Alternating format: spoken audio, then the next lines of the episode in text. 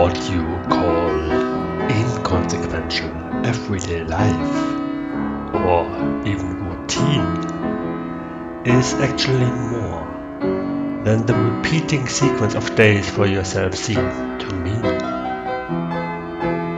Also, the people who surround you during your regular days are much more important than it sometimes appears to you on your daily life race. It is the small, spontaneous, and the time between the big events in life which give you far more than anything special for which you with lots of money always strive. Because true happiness is not what you feel when you get everything you want, but when you can consciously enjoy what you already have. Try not to limit your perspective by fixed points of view.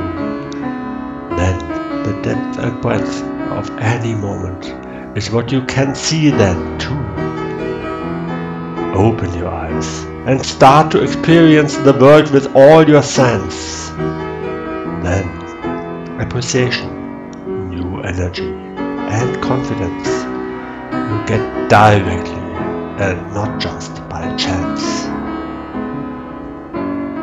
Let your best future begin today. I, salute, will guide you on your way. Your Samud.